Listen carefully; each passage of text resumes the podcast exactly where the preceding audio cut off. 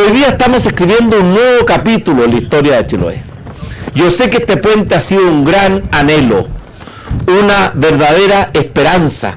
que ha sobrevivido a lo largo de las décadas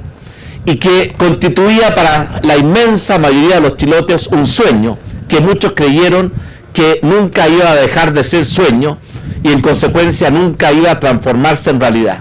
Pero hoy día estamos escribiendo un nuevo capítulo en la historia y vamos a construir este puente sobre el canal de Chacao.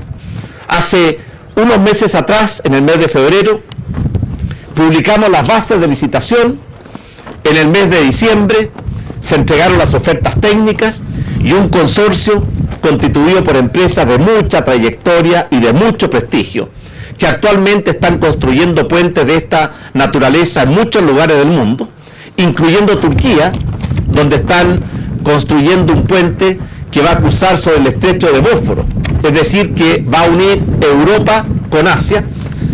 es la empresa que presentó hoy día sus condiciones económicas que resultaron estar dentro de los límites que había fijado el Ministerio de Obras Públicas y que garantizan que este puente es, desde un punto de vista económico y social, una buena inversión